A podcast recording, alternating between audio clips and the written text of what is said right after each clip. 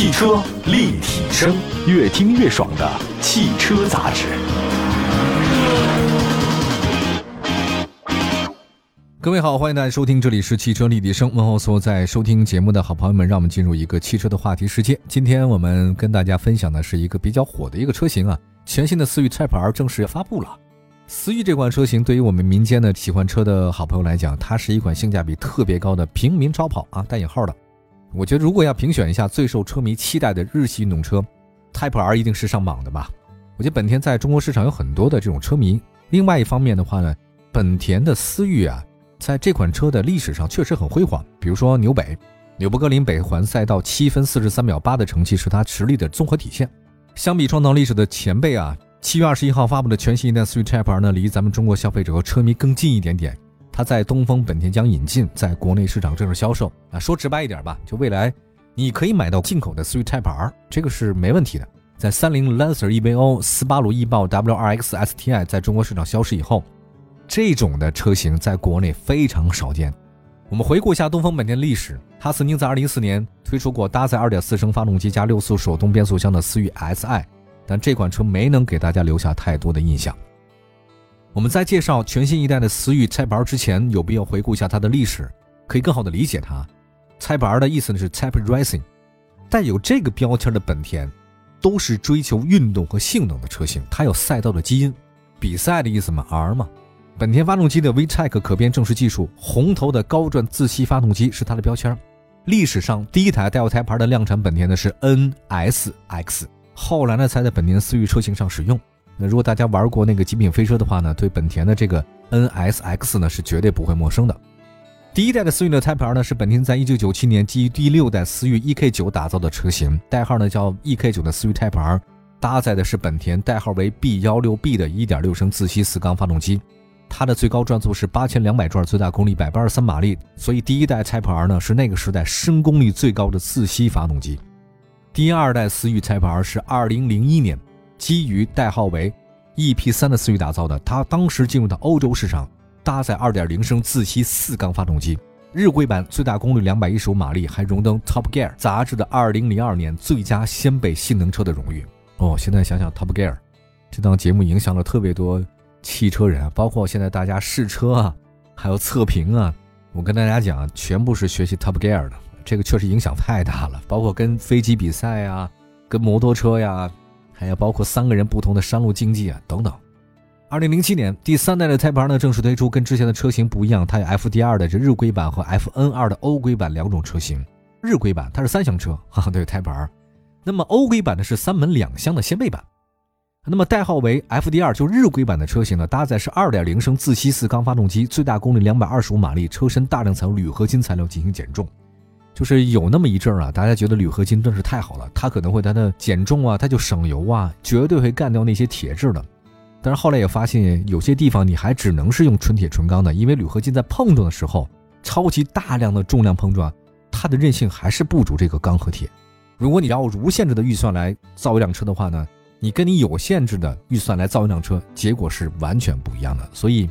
希望各位再考虑一下铝合金的成本和钢铁的成本。这个最近是一个比较热的话题啊。是二零一五年第四代思域 Type R 发布代号呢是 FKR，它首先采用的是二点零 T 涡轮增压四缸发动机，第一次采用涡轮增压，最大功率三百一十马力，最大扭矩四百牛米。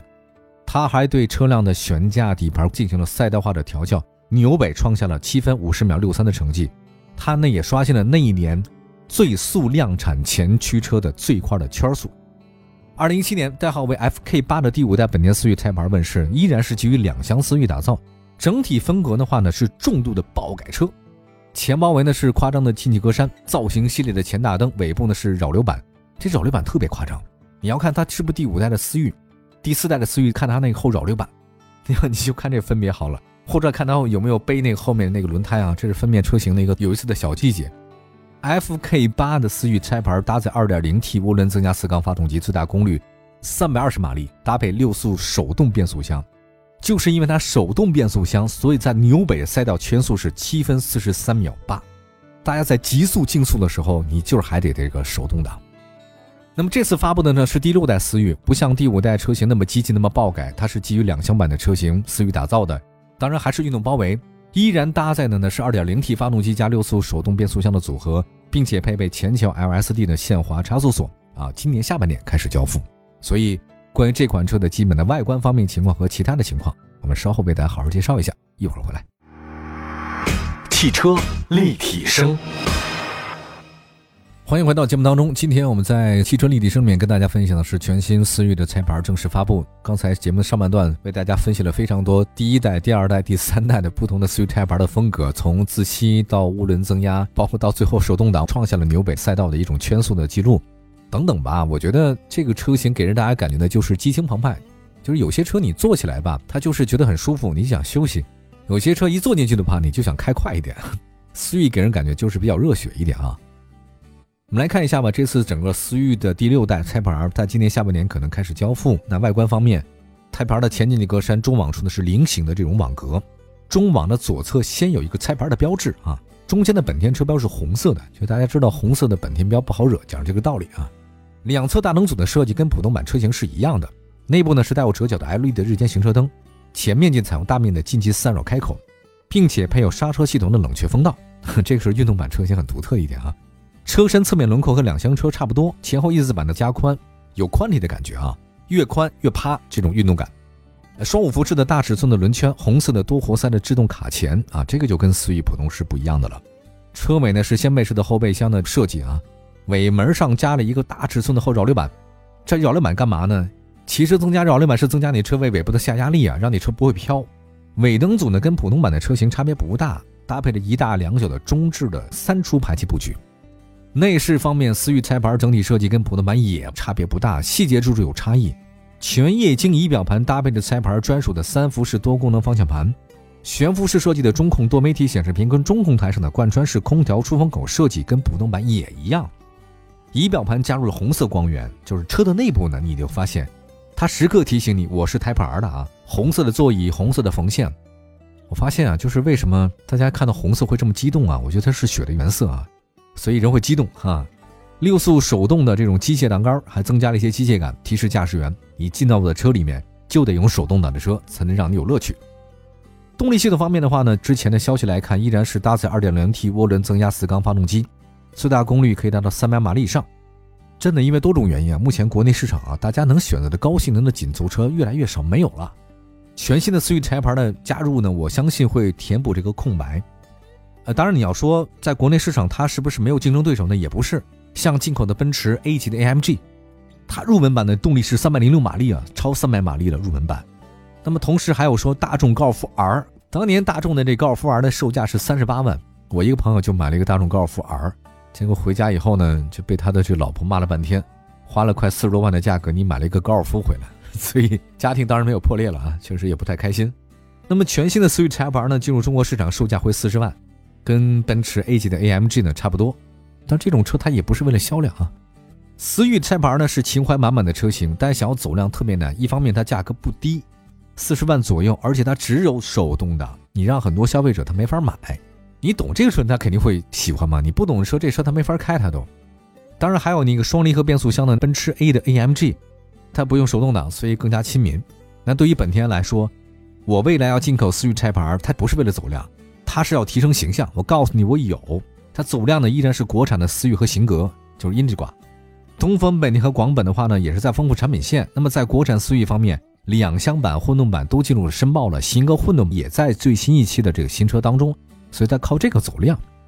今年六月份，思域两厢版出现在工信部的新车目录里面，外形呢跟海外版的差不多，都是一样的啊。我不用再做特别多的跟大家说了啊，只是说思域两厢版的长是四米五，宽是一米八，高呢是一米四，轴距两米七三，而且也是溜背型的设计，双色的车身。所以未来如果大家想要就买思域两厢版的话呢，可以买这种车型。另外，思域两厢版其实动力也还不错，1.5T 发动机，最大功率134千瓦，最大扭矩240牛米，它没超300牛米，而且是六速手动或 CVT 变速箱也有。所以我说本田啊，但如果是进口的那个车型，当然固然好。如果你不喜欢手动挡的话，你买这样的这种思域两厢燃油车也是相当不错的。我觉得 CVT 是特别走量的车型，大家也放心。所以我觉得本田啊，不止有这种想法，它应该在紧凑的运动型轿车里面，它真的是非常发力啊。在燃油版的车型之外，你看刚才不是说吗？思域、型格还有这种锐混动的车型，也在工信部的目录里面了，没毛病。思域两厢、三厢版都有混动车型，当然型格只有三厢版的车型，它没有两厢的。所以从未来的角度来看的话呢，本田在紧凑车型当中，它会跟丰田的像卡罗拉、雷凌之类的这种车型的话，会有一个更大的竞争。毕竟都是混动车型，都是日系车，都是加速性能是相当不错的。型格、思域、思域的进口，还有包括它的混动车型。希望大家可以多关注关注吧，我觉得未来车市还是很有意思的。那么思域拆牌呢即将进口，国产的思域增加两厢版和混动车型，本田呢在不断的丰富它的中国产品线，尤其紧凑车来看，现在呢思域和型格呢在咱们市场有稳定的这种表现。思域今年上半年总交强险数量六万七千六百七十六辆，型格是三万六千一百五十七辆，丰田卡罗拉和雷凌的话呢，一个卖了十万辆，一个卖了九万多辆。整体上来看的话呢，当然丰田还是比本田要技高一筹，但是如果从未来的需求来看，如果是混动版的思域和型格加入的话，可以帮助本田在这个紧凑车市场缩小跟丰田的销售差距。所以在这儿我也想说，如果这么多的车型都关注紧凑车市场这种性能车市场，国产的自主品牌是不是在这方面也应该发发力啊？因为紧凑车市场还有包括自主品牌的经济型轿车市场，应该是我们的强项，把发动机做上去，把我们的混动做上去。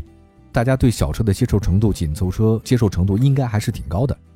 好，感谢各位关注本期的汽车立体声，祝福大家用车愉快。明天同时间我们在节目中不见不散。我们下期节目接着聊，拜拜。